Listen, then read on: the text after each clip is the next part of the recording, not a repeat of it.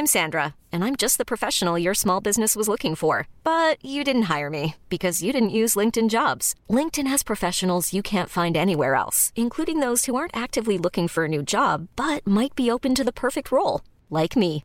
In a given month, over 70% of LinkedIn users don't visit other leading job sites. So if you're not looking on LinkedIn, you'll miss out on great candidates like Sandra. Start hiring professionals like a professional. Post your free job on linkedin.com/achieve today. Historias cortas en inglés. Short stories in Spanish. Versión bilingüe. Bilingual version. La historia de Barba Azul. The Tale of Bluebeard. Había una vez un hombre llamado Barba Azul. Era conocido en el pueblo por su extraño nombre y su barba color azul, de ahí su nombre. Barba Azul había estado casado varias veces, pero sus esposas desaparecían misteriosamente. Once upon a time there was a man named Bluebeard. He was known in the village for his name, Strange, and his blue colored beard, from there his name. Bluebeard had been married several times, but his wives would mysteriously disappear. Una vez, Barba Azul decidió casarse nuevamente. Esta vez, eligió a una joven llamada María como su esposa. Al principio, todo parecía normal, pero Barba Azul tenía un secreto. Barba Azul le dio a María todas las llaves de la casa y le dijo que podía entrar a cualquier habitación, excepto una que estaba cerrada con una llave azul. María estaba intrigada y decidió desobedecer las órdenes de su esposo. One day, Bluebeard decided to marry again. This time, he chose a young woman named Maria as his wife.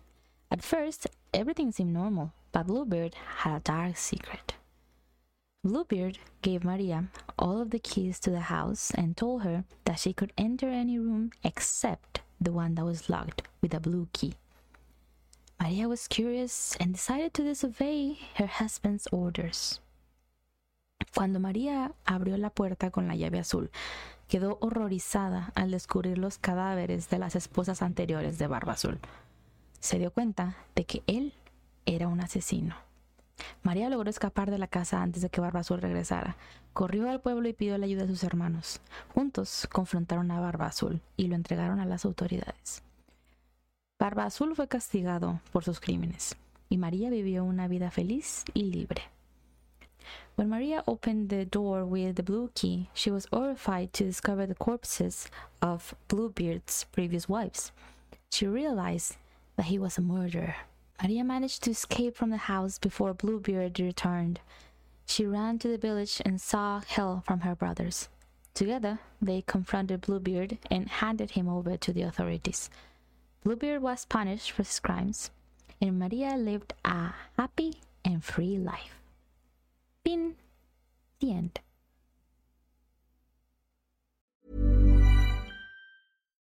Would you like to look five years younger? In a clinical study, people that had volume added with Juvederm Voluma XC in the cheeks perceived themselves as looking five years younger at six months after treatment. Look younger, feel like you. Add volume for lift and contour in the cheeks with Juvederm Voluma XC. Reverse signs of aging by adding volume to smooth laugh lines with Juvederm Vollure XC. For important safety information and to find a licensed specialist, visit juvederm.com. That's J U V E D E R M.com. Not for people with severe allergic reactions, allergies to lidocaine, or the proteins used in Juvederm. Common side effects include injection site redness, swelling, pain, tenderness, firmness, lumps, bumps, bruising, discoloration, or itching. There's a risk of unintentional injection into a blood vessel, which can cause vision abnormalities, blindness, stroke, temporary scabs, or scarring. Talk to a licensed specialist to find out if it's right for you.